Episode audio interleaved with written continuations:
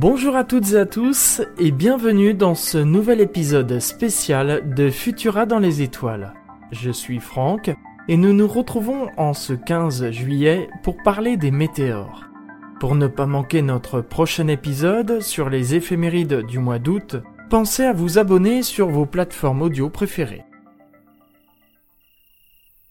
Par une belle et douce nuit d'été sans nuages et sans lune, vous décidez de programmer une balade nocturne, seul ou entre amis.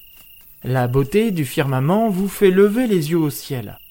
Votre regard se perd dans l'immensité cosmique quand tout à coup, une traînée lumineuse traverse rapidement le ciel. Croyant que votre vue vous a joué des tours, vous vous empressez d'en parler avec les personnes qui vous accompagnent. Oui, oui, moi aussi je l'ai vu, vous répondent-ils. Mais qu'avez-vous vu exactement? Il s'agit d'une étoile filante, ou plus exactement d'un météore. L'espace n'est pas vide, loin de là. Il est composé de divers objets tels des étoiles, des planètes, des astéroïdes, des comètes et bien d'autres choses encore. Mais dans le vide de l'espace, entre deux planètes par exemple, on trouve des gaz et de la poussière dont la grosseur va du grain de sable au petit pois. Toute cette matière se déplace dans l'univers, tout comme notre planète Terre, puisqu'elle tourne autour du Soleil. Il arrive donc dans sa course autour du Soleil que notre vaisseau planétaire rencontre des grains de poussière. Ceux-ci pénètrent dans l'atmosphère à des vitesses comprises entre 11 et 73 km par seconde, soit plusieurs dizaines de fois la vitesse du son. Les frictions avec les différentes couches de l'atmosphère échauffent l'air autour du météore qui devient lumineux. La matière qui le compose fond par les fortes chaleurs. Quand elle est entièrement fondue, le phénomène disparaît. Le processus est très rapide, le temps d'un clignement de paupières. Vous l'aurez donc compris, les étoiles filantes n'ont rien à voir avec les étoiles du firmament, qui sont de grosses boules de feu, tout comme notre Soleil. Bien que l'appellation étoile filante soit couramment utilisée, le véritable nom est donc météore. La plupart des météores que nous pouvons observer sont le résultat du passage d'une comète. En effet, celles-ci ont toujours une queue de poussière arrachée par le vent solaire lors de leur passage à proximité du Soleil. Les comètes laissent donc dans leur sillage de la poussière en suspension. Et lorsque la Terre traverse ces nuages de poussière, nous assistons à une pluie de météores. Selon la densité du nuage de poussière, nous pourrons voir de 1 à 120 météores par heure. Mais il arrive parfois, notamment après le passage d'une nouvelle comète, que la pluie de météores qui en résulte donne des taux horaires incroyables. En 1833 et en 1966 par exemple, on observera respectivement plus de 150 000 et plus de 200 000 météores par heure. Cela représente 2500 météores à la minute. Un véritable feu d'artifice silencieux. Dans ces cas, on parle de tempête d'étoiles filantes. Ces pluies de météores, que l'on appelle également des essaims, semblent provenir d'un même point du ciel. Ce point est nommé le radiant. Les essaims portent quant à eux le nom de la constellation d'où ils proviennent. Ainsi, les lyrides proviennent de la constellation de la Lyre, les géminides de la constellation des Gémeaux et les Perséides de la constellation de Persée. La visibilité d'un essaim dépend de la position de notre planète. Ainsi, les Perséides sont toujours visibles en août, car c'est à ce moment que la Terre traverse leur nuage de poussière durant sa révolution autour du Soleil. Il arrive cependant que des météores ne proviennent d'aucun radiant ou se produisent alors que la Terre ne traverse aucun nuage. Il s'agit là de météores sporadiques. Selon la densité de l'essaim et la texture des météores, ceux-ci peuvent être peu ou très brillants, lents ou très rapides. Certains peuvent laisser une traînée qui persiste quelques secondes après la disparition de celui-ci, et les couleurs varient du vert au bleu, en passant par le blanc.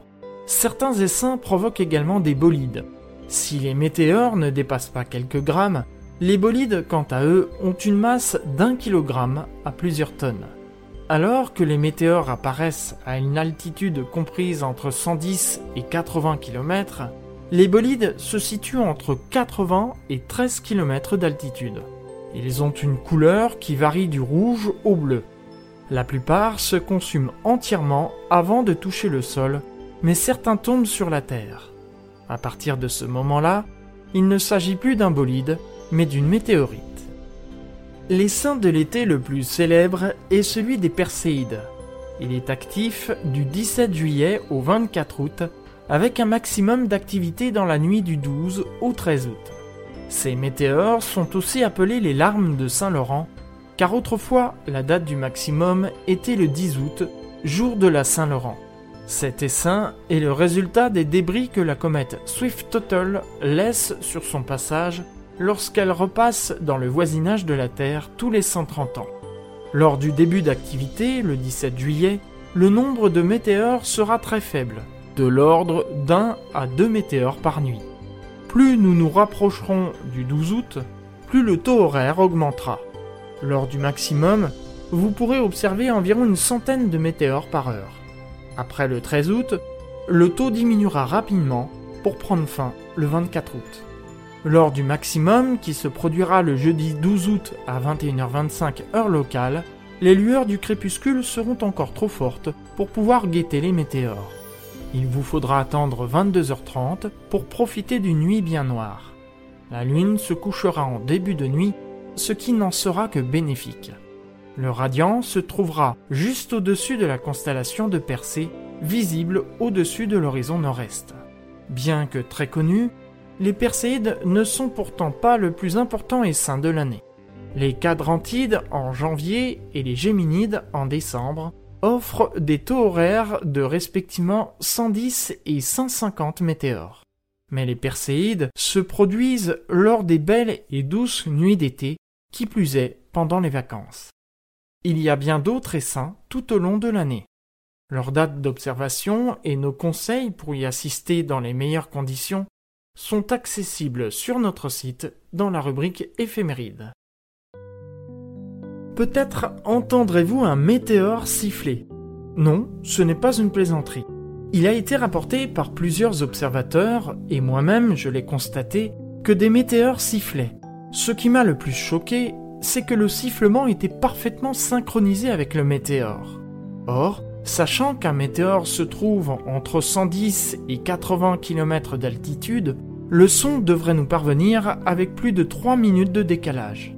Après quelques recherches, il ressort que le son est transporté par le plasma et restitué au ras du sol, parfaitement synchronisé avec le météore.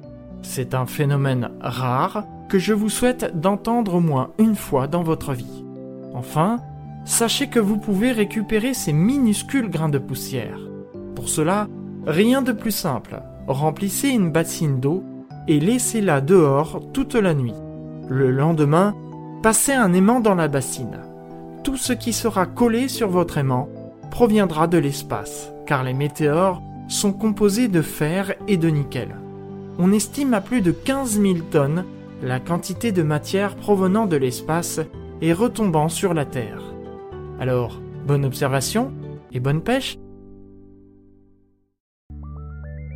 Merci d'avoir écouté ce podcast Futura dans les étoiles.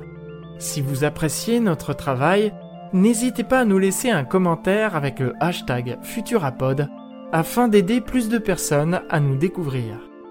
Vous pouvez nous retrouver sur Apple Podcast, Spotify, Deezer, Castbox et bien d'autres pour ne plus manquer un seul épisode. Quant à moi, je vous retrouve le 1er août pour une sélection d'événements à observer dans le ciel durant le mois prochain. À bientôt!